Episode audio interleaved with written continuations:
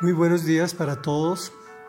Estamos leyendo el libro primero de Samuel y el tema se llama Ana ora con poder. Estamos en el capítulo 2. Ana elevó esta oración. Mi corazón se alegra en el Señor. En Él radica mi poder. Puedo celebrar su salvación y burlarme de mis enemigos. Nadie es santo como el Señor. No hay roca como nuestro Dios. No hay nadie como Él.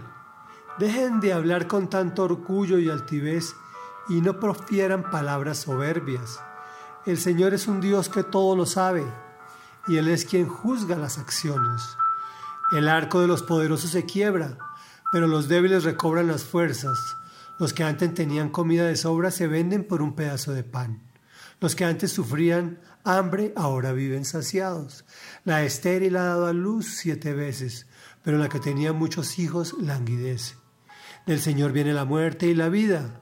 Él nos hace bajar al sepulcro, pero también nos levanta. El Señor da riqueza y la pobreza, humilla, pero también enaltece. Levanta del polvo al desvalido y saca del basurero al pobre para sentarlo en medio de príncipes y darle un trono esplendoroso. Del Señor son los fundamentos de la tierra, sobre ellos afianzó el mundo él guiará los pasos de los fieles, pero los malvados se perderán entre las sombras. Nadie triunfa por sus propias fuerzas. El Señor destrozará a sus enemigos, desde el cielo lanzará truenos contra ellos. El Señor juzgará los confines de la tierra, fortalecerá a su rey y enaltecerá el poder de su ungido. El Caná volvió a su casa en Ramá, pero el niño se quedó para servir al Señor bajo el cuidado del sacerdote Elí. Reflexión. Veamos lo sencilla y eficaz que fue la oración de Ana. Reconoció el poder, la salvación del Señor. Admitió que Él era quien peleaba la batalla contra sus enemigos. Lo exaltó. Nadie es santo como Él. No hay roca como nuestro Dios que todo lo sabe. Incluso exaltó sus atribuciones y profetizó a Jesucristo, quien es la roca. Mostró la debilidad del hombre, lo fácil que se quiebra, pero como Dios nos permite a los débiles recobrar las fuerzas.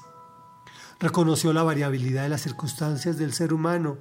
Hoy hay, mañana no hay, pasado mañana habrá abundancia. Y profetizó para sí misma. La estéril ha dado a luz siete veces y eso terminó ocurriendo. Era muy común pedir venganza, pero la que tenía muchos hijos languidece. No ejercerla al hacerla, al ejercerlo, la venganza, Dios se retira de la pelea y te deja peleando solo. Exaltó su poder sobre la muerte y la vida y profetizó la resurrección. Aclaro, o perdón, aclaró que Él es el dueño de todo, riqueza y pobreza. Humilla pero también enaltece. Muy, muy importante, que nadie triunfará por sus propias fuerzas esclareció que está atento a nuestro proceder. El Señor juzgará los confines de la tierra, fortalecerá a su rey y enaltecerá el poder de su ungido. Y tú, que estás escuchando, eres ese rey, eres ese ungido. Mejor dicho, esa mujer estaba llena del Espíritu Santo. Oremos. Amado Señor, gracias por amarnos tan intensamente que cuando disponemos nuestra voluntad a ti, Tú nos hablas tan claramente para atender a nuestras necesidades, para vengar los ataques de nuestros enemigos y sostenernos en medio del dolor y la humillación, para exaltarnos y ponernos en un lugar de eminencia.